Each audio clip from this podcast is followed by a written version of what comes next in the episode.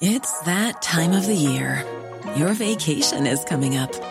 You can already hear the beach waves, feel the warm breeze, relax, and think about work. You really, really want it all to work out while you're away. Monday.com gives you and the team that peace of mind. When all work is on one platform and everyone's in sync, things just flow wherever you are. Tap the banner to go to Monday.com.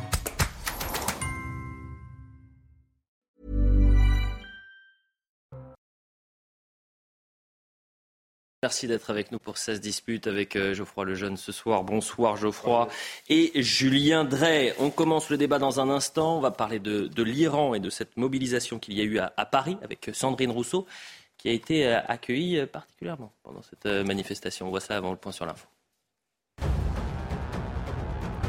Un nouveau refus d'obtempérer à Alès dans le Gard. Les faits se sont produits dans la nuit de vendredi à samedi. Trois individus, tous alcoolisés, ont pris à partie les forces de l'ordre après avoir refusé de se soumettre à un contrôle routier. Quatre policiers ont été blessés. Une jeune policière a été rouée de coups. Elle souffre d'une fracture du bras avec 41 jours d'ITT. Les suspects ont été placés en garde à vue. Une fusillade a éclaté hier matin à Grenoble. Quatre individus ont ouvert le feu sur un bar avant d'engager une course-poursuite avec la police. Selon le procureur, l'un des suspects aurait tiré sur les forces de l'ordre avec sa Kalachnikov. Les policiers auraient alors riposté, blessant l'individu à l'épaule. Le suspect a été transféré à l'hôpital. Son pronostic vital n'est pas engagé. Il est connu de la justice pour vol, recel et détention de stupéfiants. C'est l'une des pires tragédies survenues dans un stade. Au moins 125 morts en Indonésie après un mouvement de foule dans un stade de football. Des supporters ont pénétré sur le terrain après la défaite de leur équipe. La police a tenté de persuader les fans de regagner les gradins et a envoyé vers le public du gaz lacrymogène. De nombreuses victimes ont été piétinées. En Formule 1, sous la pluie de Singapour, Sergio Pérez s'impose devant Charles Leclerc. Le pilote de l'écurie Ferrari était pourtant parti en pole position. Max Verstappen termine sixième et devra patienter encore un peu avant d'être officiellement sacré champion du monde. Lors de cette course, un record a été battu par Fernando Alonso, celui du nombre de départs en Grand Prix. À 41 ans, l'Espagnol a pris le départ de son 351e Grand Prix contre 350 pour le Finlandais Kimi Raikkonen. Merci pour le point sur l'info. On se retrouve dans une demi-heure pour un nouveau point sur l'actualité. On va commencer donc avec l'Iran. Et à Paris, il y a une mobilisation euh, ce dimanche, place de la République, en soutien aux femmes qui protestent au péril de leur vie contre la République islamique euh, mise en place, je le rappelle, depuis 1979. L'Iran, qui est euh, au bord de la guerre civile, et le bilan s'alourdit, puisqu'il y a au moins 92 personnes qui ont été tuées par la répression euh, dans les manifestations, deux semaines après la mort de Macha Amini, arrêtée par la police des mœurs. Et Sandrine Rousseau a voulu prendre la parole ce dimanche, place de la République. Écoutez l'accueil qu'elle a reçu.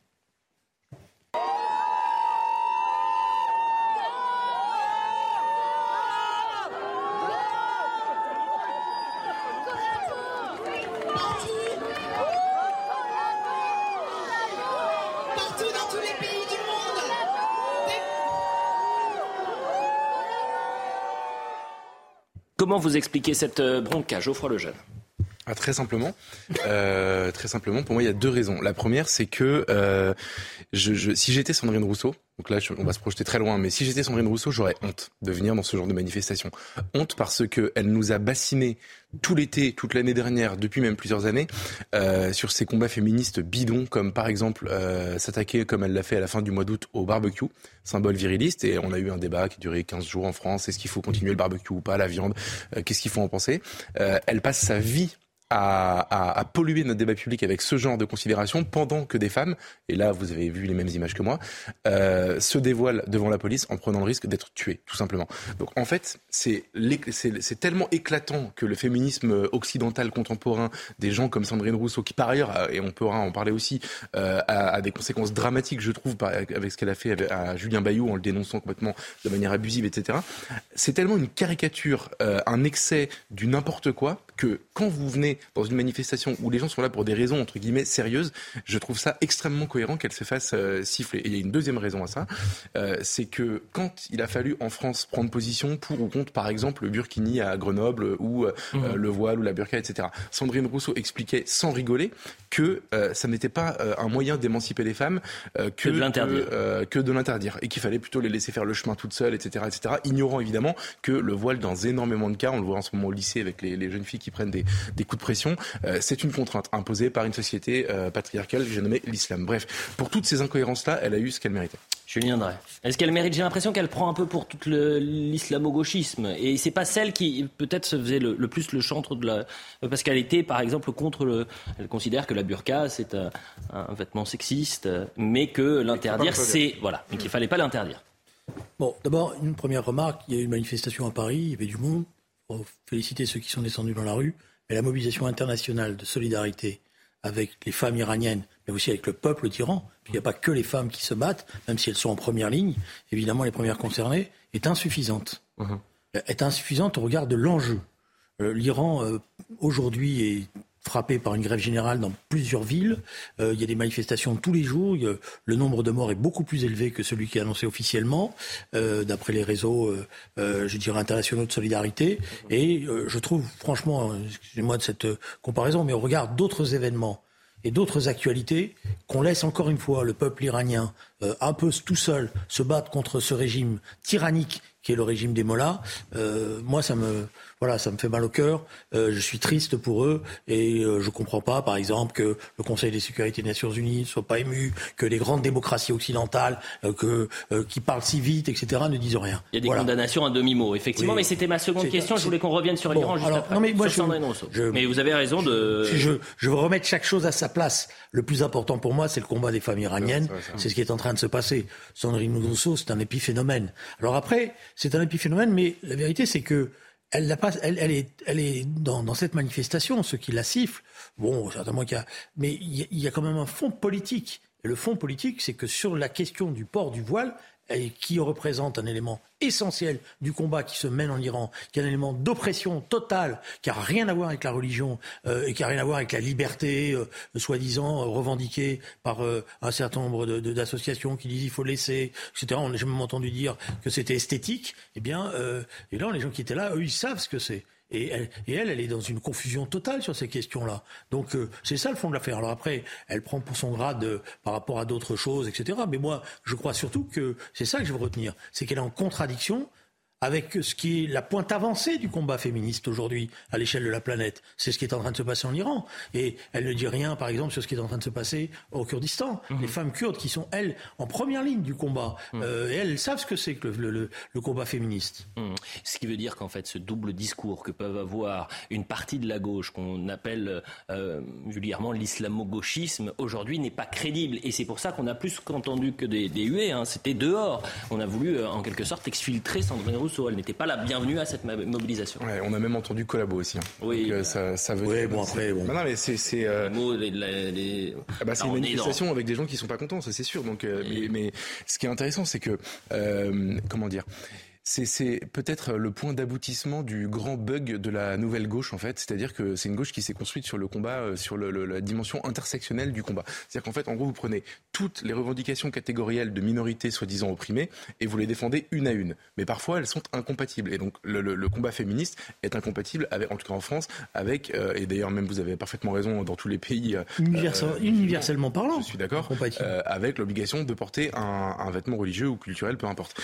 et donc, elle défend. C'est pas un vêtement religieux, c'est un vêtement d'oppression. Ça dépend. Il y a des femmes qui le portent pour des raisons religieuses. Oui, d'accord, mais sur le fond, je m'excuse de revenir là-dessus. Euh, tous ceux qui ont, qui ont lu le Coran, qui ont étudié, etc., mmh, mmh. savent qu'il n'y a aucun précepte à l'intérieur de la religion musulmane qui oblige les femmes à porter. C'est quelque chose qui a été inventé par le régime des Mollahs. Et je rappelle que les premiers, les premiers régimes d'émancipation après le colonialisme, notamment l'Égypte, euh, de Gabal de, Nasser, la Tunisie de Bourguiba, eux, ils avaient interdit totalement le port du voile. Et vous avez des scènes fantastiques d'ailleurs de, Nasser se moquant devant des Mais J'invite les téléspectateurs à revoir des images en Iran avant le régime des Mollahs, avant 79, où vous avez en fait un autre monde. C'est vraiment un, changement de paradigme. Je de vous avoir interrompu, mais parce que c'est ça l'astuce, c'est euh, c'est la liberté de culte, il faut laisser, etc. C'est pas vrai.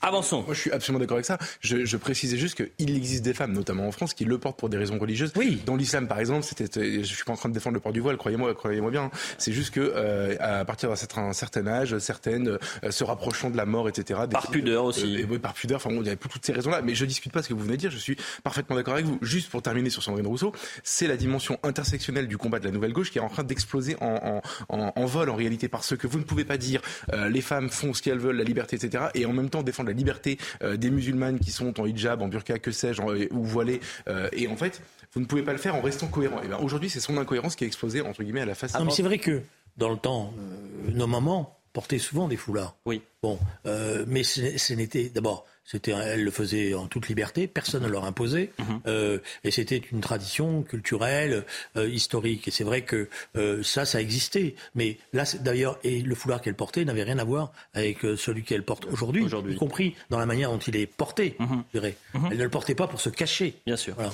Sandrine Rousseau toujours, mais cette fois sur l'affaire Bayou. Et on ne va pas rester trois heures sur Sandrine Rousseau. Mais c'est elle qui, non. il y a deux semaines, avait relayé, vous vous souvenez, les accusations de violence psychologique envers son ex-épouse épouse de Julien Bayou. Aujourd'hui, elle conteste les révélations dont on parlait hier de Libération et ne regrette absolument rien. On l'écoute, c'était ce dimanche. Je ne regrette absolument rien et vous ne me ferez rien regretter. J'ai répondu en tant que citoyenne dans un moment où il fallait de la transparence parce que nous étions accusés à gauche de ne pas être transparents sur nos affaires. Et donc il fallait de la transparence, il fallait de l'indépendance. C'est ce que j'ai garanti en, en, en, posant cette parole. Et moi, je, je, je, protège le combat des femmes et je continuerai à le protéger.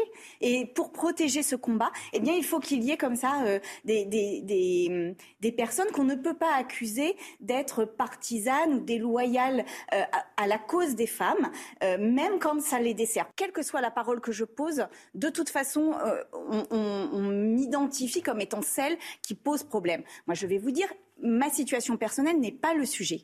D'accord. Si je dois, si je, et je dirais même plus loin, c'est que si je dois quitter la politique pour avoir défendu les femmes, eh bien, ce sera un honneur. On voit bien que l'étau est en train de se resserrer euh, autour de, de, Sandrine Rousseau. Elle dit qu'elle a agi en citoyenne. Est-ce que c'est vrai? Elle parle de transparence et d'indépendance. Est-ce que cette cellule interne de Europe Écologie Les Verts, qui a fait justice avant que justice soit faite, c'est de la transparence, c'est de l'indépendance? Geoffroy Lejeune. Euh, alors, le, en fait, le mot transparence aujourd'hui en 2022 est, est devenu, euh, c'est, mais c'est même pire que ça. Pour moi, c'est l'équivalent en 2022 dans la bouche de Sandrine Rousseau du mot pureté dans la bouche de Robespierre en 1789. Je pèse mes mots, je, je suis absolument certain. C'est au nom de la transparence. Un honneur que vous faites à Sandrine Rousseau. Et, oui, mais en fait, malheureusement, et malheureusement, comparaison. Mais vous avez raison, c'est vrai. Mais malheureusement, ce qu'elle fait est beaucoup plus sérieux qu'elle ne l'est elle-même. Mmh. C'est-à-dire que les conséquences de cette histoire, si, si on ne réagit pas tout de suite, et c'est aujourd'hui que ça se joue, euh, seront beaucoup plus graves parce qu'en réalité, elle, elle fait pas ça. Elle, elle fait pas ça venu c'est pas pas venu de nulle part. Euh, elle a, elle surfe sur un courant qui est, qui est réel aujourd'hui il y a une soif de vengeance dans cette dans la société dans laquelle on vit et ça peut ça peut de demain se généraliser. Donc je pense que c'est au nom de la transparence qu'on justifiera absolument toutes les dérives qu'on voit commencer à, à poindre aujourd'hui. Euh, ça c'est la première chose. La deuxième chose son argument de euh, je l'ai fait pour la cause. En fait mais pardon euh, je, je je crois pas être un ennemi des femmes mais je ne veux pas de cette société je ne veux pas de ça. On parle de quelque chose dont elle a reconnu elle-même que ça n'était pas pénalement répréhensible donc ce n'est pas un délit, pas un crime, rien. Il a, en fait, il n'y a pas d'affaire Julien Bayou. Il n'y en a pas. Elle, elle est allée le dénoncer avec des conséquences graves. Il s'est mis en retraite de toutes ses fonctions politiques, etc. Sa, vie sociale est probablement euh, très, très, enfin, très mal en point. Euh, elle a fait ça alors qu'elle n'avait absolument aucun élément. Eh ben, en droit français, ça s'appelle de la diffamation et une dénonciation calomnieuse. Il faut, je pense qu'il faudrait que Sandrine Rousseau soit attaqué pour ça et euh, je l'espère condamné pour que ça s'arrête en réalité. Parce que c'est complètement c'est enfin l'avocate de Julien Bayou a utilisé le terme kafkaïen. Honnêtement c'est très mesuré quoi. C'est pire que ça en fait. Julien. Je, je regardais l'extrait que vous avez montré mais je, je, trouve que cette femme a, a une force extraordinaire. Elle s'auto attribue un combat, elle se désigne comme étant la représentante de ce combat, elle semble porter une sorte de mission historique et euh, euh, avec une prétention, une affirmation qui est Excusez-moi, il y a des féministes, il y en a eu avant elle. Ouais. Oui, mais elle ne s'entend plus et, trop avec. Euh, et, par exemple, Elisabeth Badinter. Et, et, qui ont été beaucoup plus courageux, courageuses qu'elle, parce qu'elle risquait des choses. Je pense notamment aux manifestes des, des, des, euh, pour le droit à l'avortement. Je pense à toutes celles qui se battaient à, à cette époque-là. Je pense à toutes les femmes qui, dans l'histoire, se sont battues pour le droit des femmes. Donc se mettre spontanément comme ça, s'auto-désigner en disant mais je suis la nouvelle porte-parole, c'est moi l'égérie, euh, c'est moi qui... Je trouve ça d'abord d'une prétention inouïe, euh, d'un aplomb extraordinaire, mais surtout c'est pas vrai, parce que les combats féministes qu'elle mène sont des combats très particuliers, euh, très ciblés, et qui d'ailleurs pour une part, d'après moi, tournent le dos au vrai combat féministe, parce que le vrai combat féministe, je m'excuse de le dire, c'est le combat pour l'égalité, mmh. c'est pour l'égalité entre les femmes et les hommes. Mmh. C'est ça le fond de l'affaire du combat féministe. Alors que dans cette, de ce combat, la question des violences qui ont été faites aux femmes, des violences euh, extra-conjugales, etc., soit euh, quelque chose qui n'a pas été pris en compte, ou que dans les organisations politiques, il y avait une culture... Bon, d'accord, mais bon, d'abord, je m'excuse de, le dire, mais je vais faire un peu l'ancien. Vous savez, le débat sur le machisme dans les organisations politiques, on n'a pas attendu Sandrine Rousseau pour le faire. Notamment, moi, depuis que j'étais jeune, ces questions ont été posées. On n'a pas toujours trouvé les bonnes réponses. On ne s'est pas forcément toujours très bien comporté euh, dans ces organisations, mais elle n'est en rien euh, la grande prêtresse de tout ça. Après l'affaire Bayou, l'affaire Quatennens, sauf coup de tonnerre, il ne sera pas à l'Assemblée euh, nationale pour la rentrée demain. Ce week-end, on apprenait qu'une deuxième main courante avait été déposée par son ex-épouse pour des harcèlements par SMS. François Ruffin a réagi aujourd'hui. Il attend d'un responsable politique qu'il défende ses principes avant euh, les principes justement politiques, avant les siens. Écoutez François Ruffin.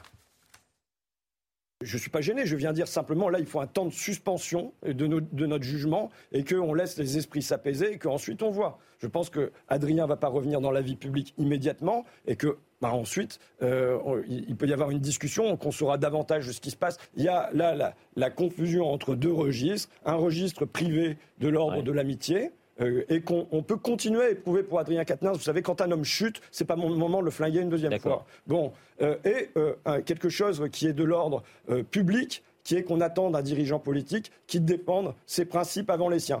Jordan Bardella, qui a été l'invité de Sonia Mabrouk ce matin, a réagi sur cette gauche en grande difficulté depuis la sortie de ces deux affaires, qui subit, une partie de cette gauche, cette justice médiatique alimentée depuis des mois par certains responsables politiques. On écoute. Je dis que euh, ils sont d'une hypocrisie, ils sont d'une hypocrisie absolue. si vous voulez. Mais la gauche qui passe son temps à hurler sur ces questions, ce sont, si vous voulez, c'est les, c'est Jonathan Daval qui participe à la marche blanche.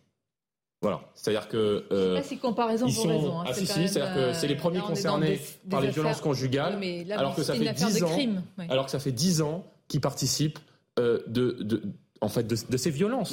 Décryptage, Geoffroy Lejeune. Euh, la formule est marrante, c'est vrai que la comparaison est un peu, un peu exagérée.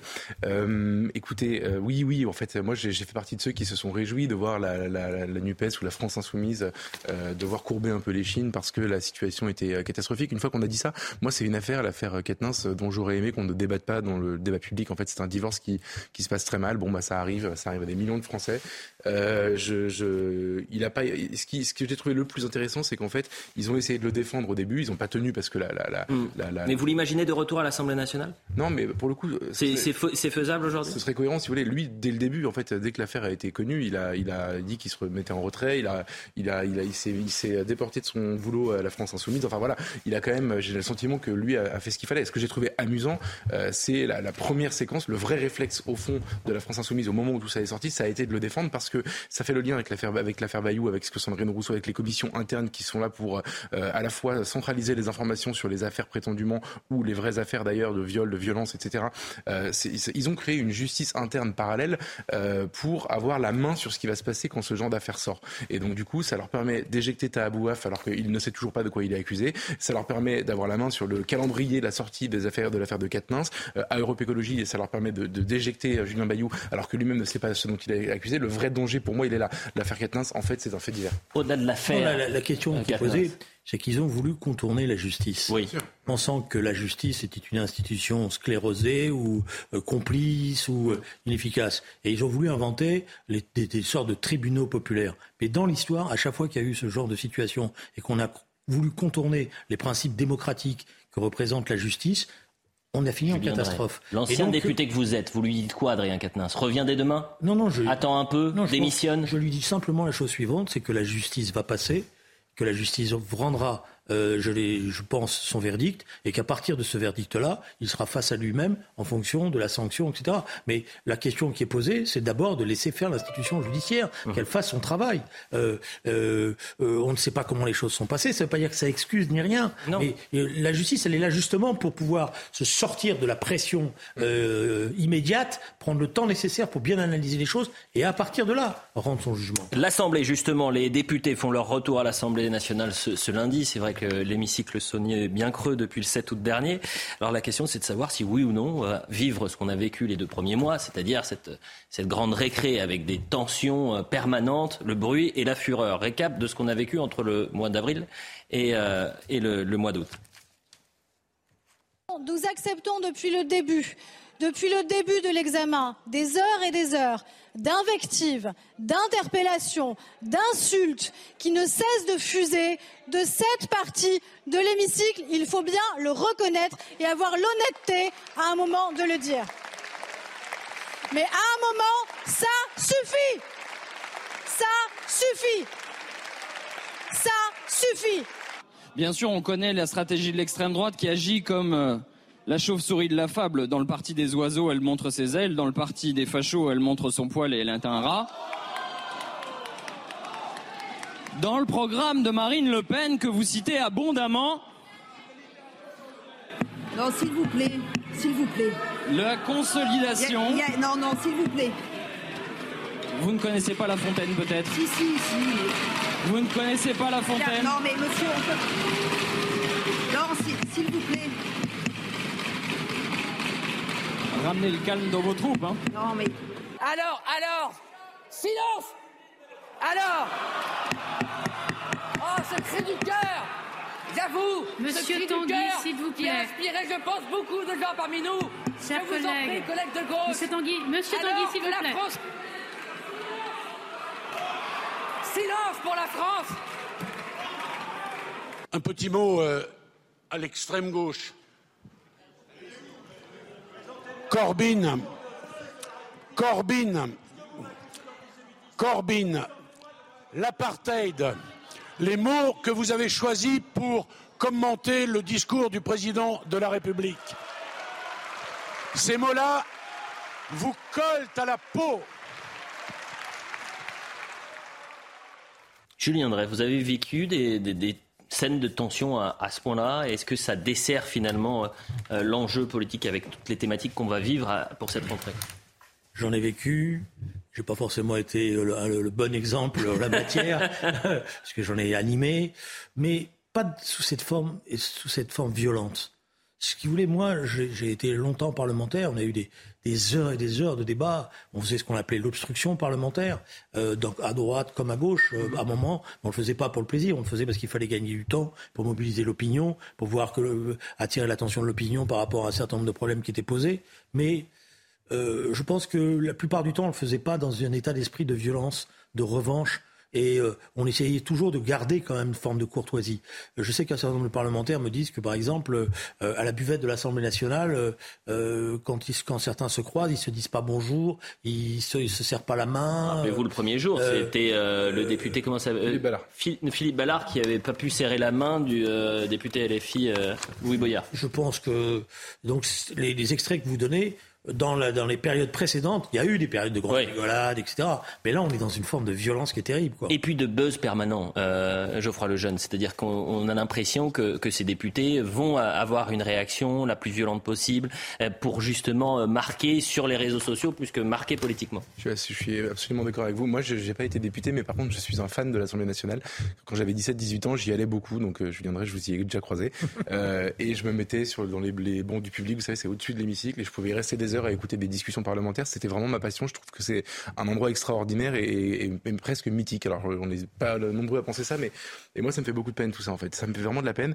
Et ce que je trouve le plus grave, si vous voulez, c'est que, en fait, je pense que l'Assemblée nationale est censée être le reflet euh, de, du débat politique dans le pays. C'est-à-dire que, bon, elle est faite pour ça déjà. La composition de l'Assemblée est représentative de, de, de, ce que les gens ont voté. Et, euh, et en fait, euh, aujourd'hui, ce qu'on voit, c'est un assez bon reflet, en réalité, du niveau du débat public et du débat politique en règle générale. C'est-à-dire que les affrontements sont ultra cosmétique, euh, très mise en scène. C'est-à-dire que c'est en fait du théâtre et du mauvais théâtre avec des mauvais acteurs qui sont euh, pas hyper sincères, etc.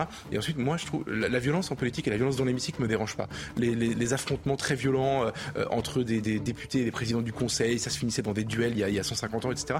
Moi, je trouve ça assez normal. Aujourd'hui, c'est mauvais, de fond. des mauvaises raisons, c'est-à-dire que ce ne sont plus des vrais affrontements politiques.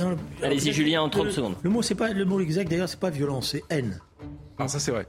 C'est le mot.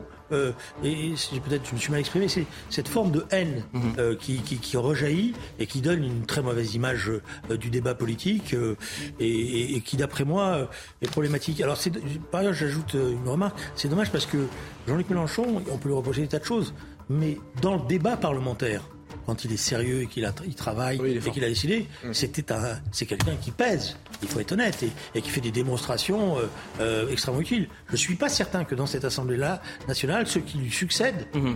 aient le talent qu'il a.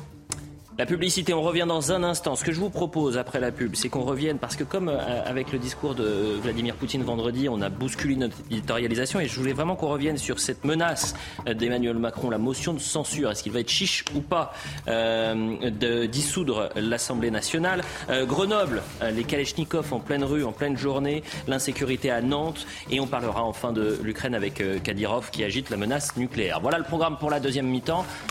Intense, et c'est pour ça qu'il faut rester avec nous.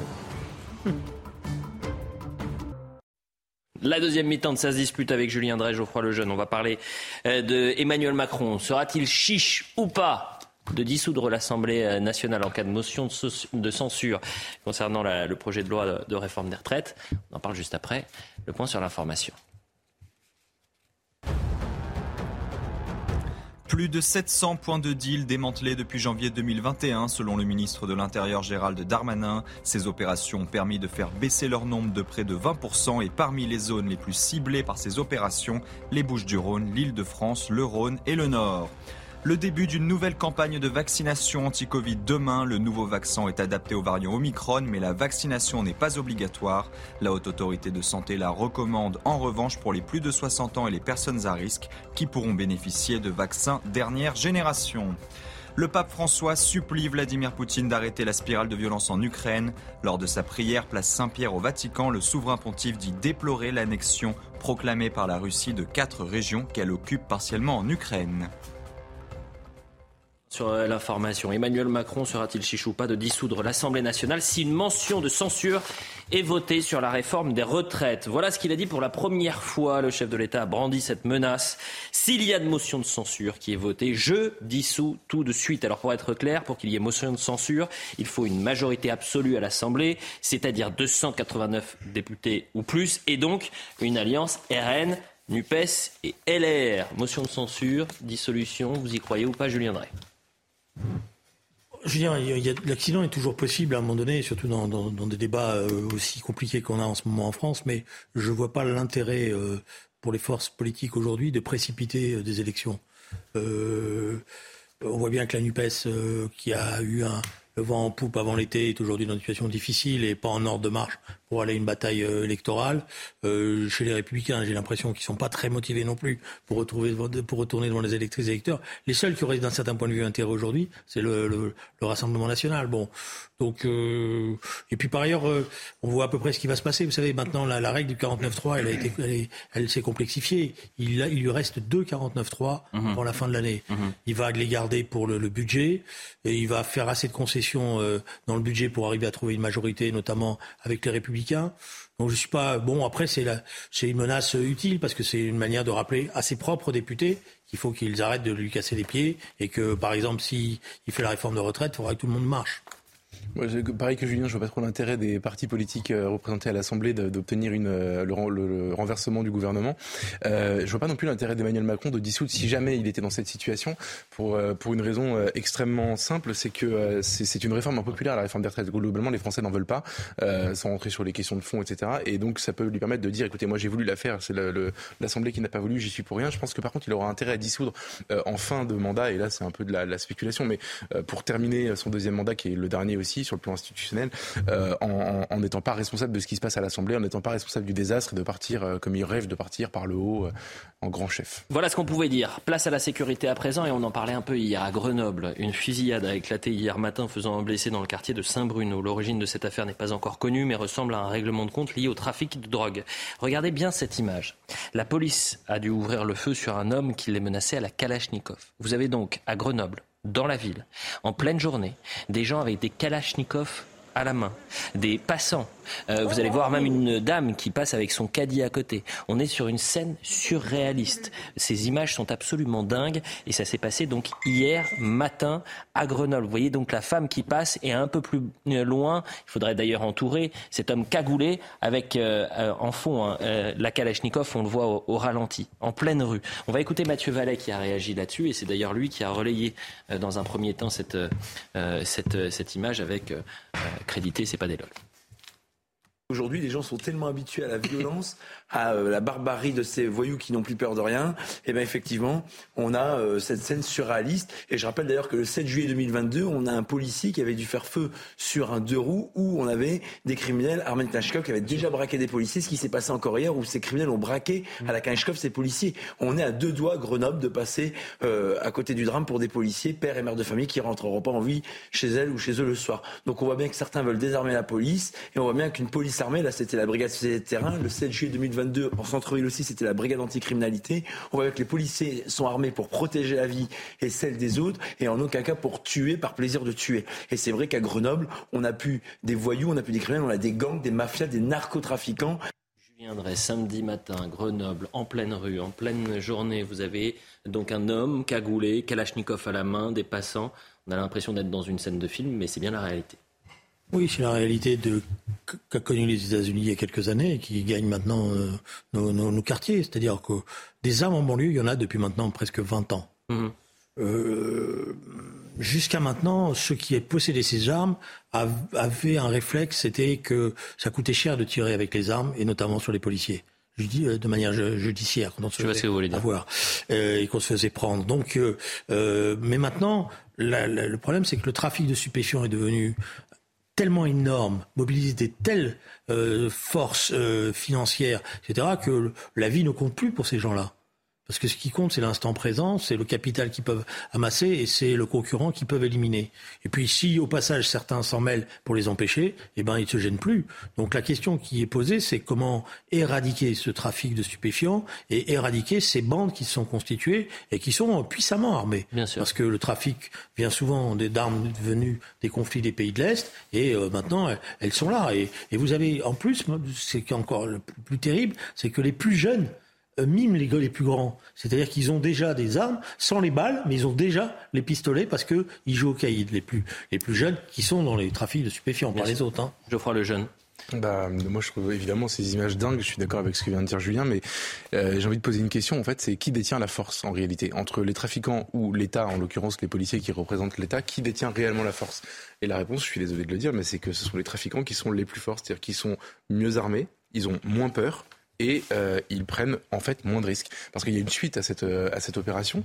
Euh, les images se, pourraient suffire, mais en fait, ils ont été, si je ne m'abuse, pris en chasse par des policiers. Exactement. Et un policier a tiré pour, et a blessé d'ailleurs un des, des, hommes qui était armé d'une Kalachnikov. déjà, il faut imaginer ce que c'est le rapport de force entre deux tireurs, un armé d'une Kalachnikov, qui est une arme automatique, et l'autre avec un policier. C'est-à-dire qu'on tire, c'est très inégal en réalité comme, comme combat. Alors, premièrement, je, je trouve ça miraculeux de, que aucun policier n'a été tué. Ensuite, je trouve ça miraculeux qu'ils aient réussi à neutraliser une des personnes avec une Kalachnikov sans le tuer également. Il faut quand même rendre euh, hommage à leur, sang-froid, leur professionnalisme, etc. Et, ensuite, la fin de l'histoire, c'est qu'il y a deux enquêtes qui ont été euh, ouvertes, euh, a annoncé le procureur de, la ville.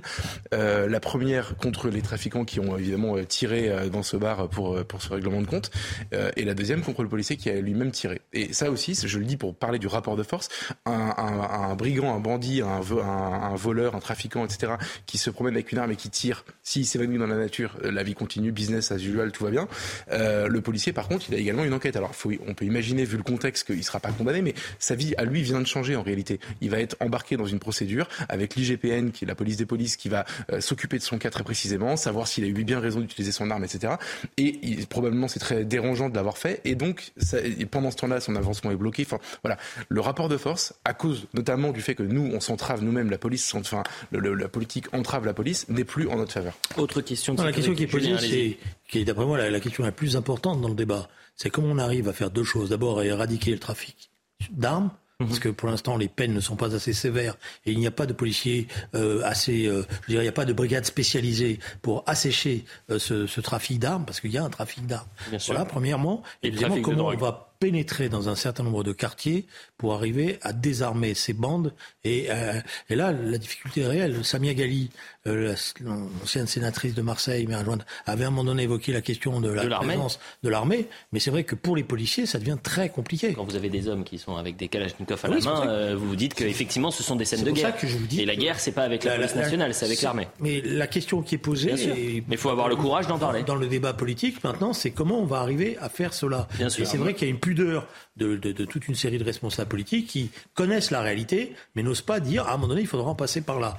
Euh, alors après derrière il y a aussi cette question de euh, est-ce que la politique qu'on mène dans la lutte contre le trafic de stupéfiants est efficace, utile et bah, si... Vous avez la réponse puisque euh, maintenant ça se déplace même dans les, les, villes moyennes et ce formidable reportage dans le JDD que je vous invite à, à lire. Cette semaine à Nantes, j'aimerais qu'on avance, ouais, Geoffroy. Allez un dernier mot. Le dernier mot c'est juste que pour avoir travaillé un peu là-dessus et parlé avec beaucoup de policiers qui justement sont dans les, le trafic de stupes, euh, ils vous disent pas en premier qu'ils aimeraient bien avoir l'armée avec eux ou euh, avoir des. des... Non, non, parce que c'est un aveu de, de faiblesse et c'est un constat d'échec. Ils disent quelque chose qui ne dépend que de nous, que du pouvoir, que de la politique, que du ministre de l'Intérieur, etc.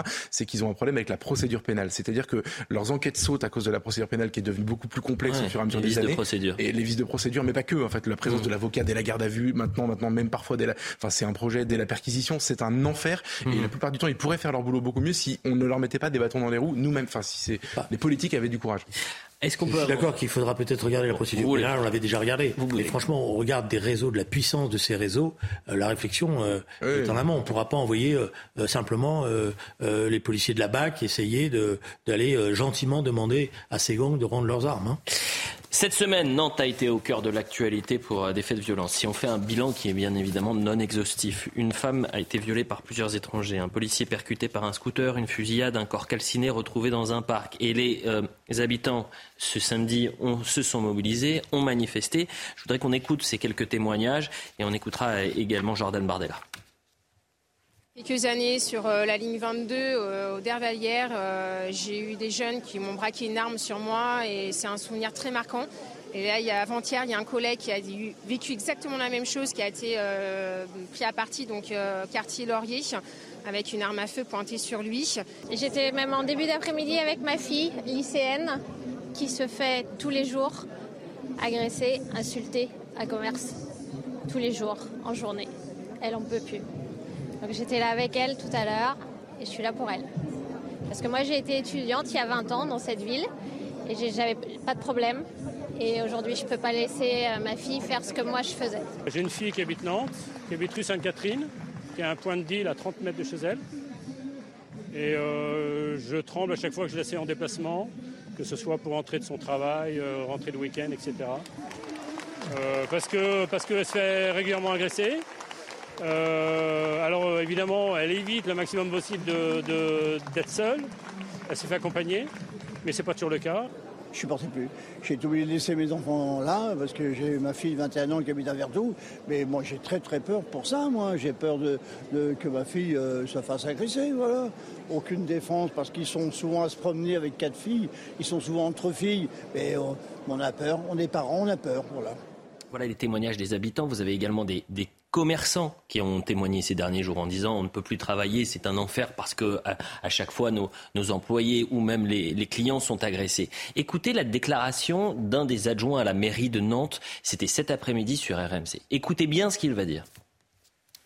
Les restaurateurs qui se plaignent de faits qui, qui sont réels, Hmm. euh, ils doivent faire aussi attention à pas se tirer une balle dans le pied. C'est-à-dire qu'à caricaturer les situations Oui, et, hein. et- et à exagérer la, communication, on va, on, on va finir par dissuader les clients de venir. Une ouais. force mobile de 80 agents pour être présente justement la nuit. Justement, dans le créneau 18h, 6h du matin, qui Et voilà. effectivement pose le plus de problèmes. Et c'est là que nous nous mettons des moyens supplémentaires, mais que l'État a déjà fait. Hein, les 70 policiers nationaux, ils sont présents, et ils sont présents notamment la nuit. Mais il nous faut en plus une force mobile qui soit capable d'intervenir et sur le centre-ville, et également dans les quartiers, sur les points de deal, là où se développe la violence. Et Julien Drey, vous avez donc un maire adjoint à la sécurité qui vous dit attention les commerçants, vous êtes en train de vous tirer une balle dans le pied euh, parce que vous témoignez à visage découvert et, et qu'au micro vous dites on en a ras le bol de la sécurité. Oui, mais en même temps, il se rattrape par la suite. Il ne nie pas la réalité euh, de la violence. Euh, oui. Il a, je pense que l'expression est maladroite et mal appropriée. Mais, euh, Mais c'est une- un état d'esprit, vous le savez peut-être. Il y a un état d'esprit peut-être, mais il y, a, il y a la ville de Nantes. Qu'est-ce qui est en train de se passer globalement? Parce qu'il n'y a pas que Nantes, il y a, il y a Grenoble. Et c'est important de le a- rappeler, vous avez raison. Il y a un ensemble de villes moyennes qui étaient des villes plutôt tranquilles, qui avaient quelques cités qui posaient problème, mais qui étaient des cités euh, euh, où les problèmes n'étaient pas au degré de ce qu'on connaissait dans un certain nombre de quartiers ghettos, etc. Et ça, c'est en train de s'étendre. Alors ça s'étend parce que euh, justement, il y a une forme d'impunité qui s'est installée. Ça s'étend parce que le trafic euh, s'est euh, s'est généralisé, parce que voilà. Et c'est ça que connaissent ces villes-là. Mmh. Et c'est vrai que les équipes municipales au départ, elles sont surprises parce qu'elles n'avaient pas, elles n'étaient pas confrontées à ça. Ça, c'était les cités, c'était la ceinture de Paris. Quand on discutait avec euh, euh, nos collègues, ils disaient bon, ah, Paris, euh, vous avez, etc. Maintenant, ils sont confrontés à ce, à ce genre de situation. Et la question qui va être posée, c'est effectivement ne pas faire l'erreur qui est de rentrer dans une politique de déni et de ne pas comprendre ce qui est en train de, de, de, de- vivre la population. À Nantes, il y a une situation qui était un peu particulière parce que la maire euh, a été obligée de se mettre en retrait parce qu'elle avait été euh, malade. J'ai vu ses déclarations récentes. J'ai pas l'impression qu'elle va faire dans la tendresse. Non, elle va pas faire dans la tendresse, mais autour d'elle, si vous voulez, vous avez quand même un Oui, à la par- sécurité qui dit attention, monsieur le commerçant, que arrêtez de dire que c'est dangereux. Mais parce que dans un Ils premier temps, venir. parce que il faut- faut- si je veux pas les, les, les, les, excuser, mais je vois à peu près l'idée, c'est on veut pas. euh, euh, vous savez, on veut pas ter- ternir le- l'image de notre ville. Oui. Voilà. Donc on fait attention, on essaye. C'est une erreur, euh, peut-être, euh, euh, comment dire, dans, dans l'expression. Mais la question, c'est est-ce qu'ils vont euh, euh, justement regarder ailleurs ou est-ce qu'ils vont traiter le problème? Geoffroy Lejeune. Ils doivent se taire, ces commerçants. Et non, ils ont raison de parler. Et la déclaration, ce- ce- cet adjoint devrait euh, se, se terrer de honte, euh, comme tous ceux d'ailleurs qui tiennent le même discours, parce qu'il y a réellement un déni. Déjà, moi je suis d'accord, c'est comme ça quasiment partout en France. Mais vraiment, toutes ces villes moyennes, quasiment, sont toutes touchées par la même chose.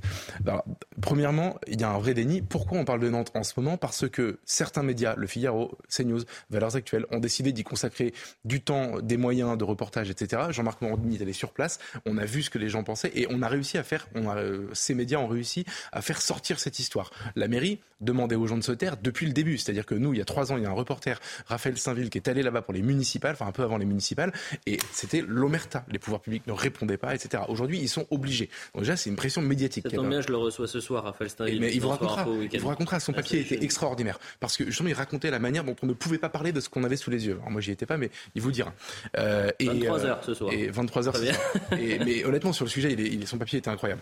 Ensuite, euh, ensuite, il y a, il y a le, le- le sujet arrive dans, dans l'actualité, et là, il y a la réponse. Donc, on a entendu celui-là, mais on a aussi entendu au micro Jean-Marc Morandini un autre adjoint qui expliquait que quand même, c'était gênant ces amalgames sur la- l'immigration. Et alors, donc moi, je vais vous faire Une honte. je vais. Pardon. Il avait dit. C'était une honte. Il avait dit que Faire l'amalgame entre Donc- immigration et délinquance, c'est une honte. Donc moi, je, je- premièrement, sur la situation générale en France, il y a un lien avec l'immigration parce que ce sont souvent des populations d'origine immigrée qui sont à l'origine de ces troubles. Mais dans le cas de Nantes, quand une femme se fait violer par deux migrants soudanais qui sont en situation régulière, ce sont des réfugiés politiques. Bon.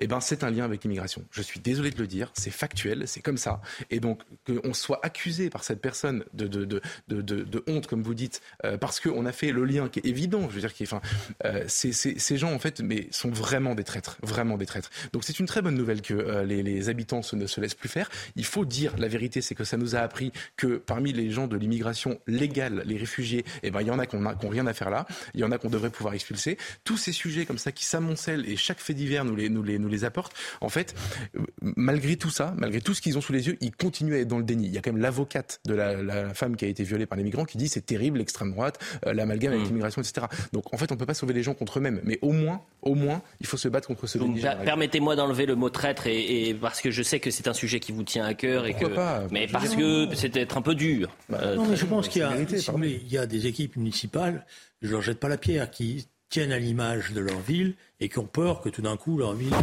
ne, représente pas l'attraction qui a été. Pourquoi? Parce que pendant très longtemps, la ville de Nantes était présentée comme une ville exemplaire en matière de sécurité. C'était une des villes les plus sûres de France. Et donc c'est vrai que dans un premier temps, ils disaient mais non, ça peut pas nous arriver à nous. Et euh, maintenant, ça leur arrive à eux. C'est clair qu'il y a une partie de la gauche qui, euh, sur ces questions-là, est toujours hésitante ou euh, se trompe. Il faut la réveiller ou la dénoncer quand elle fait des erreurs. Mais ce qui est important, c'est de voir le phénomène qui touche aujourd'hui ces villes moyennes et la manière dont les choses s'étendent. Ce qui veut dire aussi que les politiques publiques en matière de sécurité malgré tout, marquent le pas. Écoutez, c'est terminé. On devait parler de, l'Ukraine et on n'aura pas le temps, mais c'était passionnant euh, ce soir, comme c'était passionnant hier et vendredi. Et vraiment, je prends énormément de plaisir à être euh, avec vous et vous êtes de plus en plus nombreux à nous suivre sur cette dispute. Donc merci. Euh, Julien Drey, on va saluer Samuel. On, lui souhaite un un joyeux anniversaire. C'était votre euh, collègue. Ah, c'était un ancien confrère, effectivement, un ancien collègue d'université. Un grand, un joyeux anniversaire à, Samuel et euh, merci à tous les deux. On se retrouve à 23h pour Soir Info euh, Week-end. On sera avec Raphaël Steinville et on va parler de Nantes. Tiens. À tout à l'heure. Dans un instant, c'est Yvan Rioufol. Yvan pour Face à Rioufol.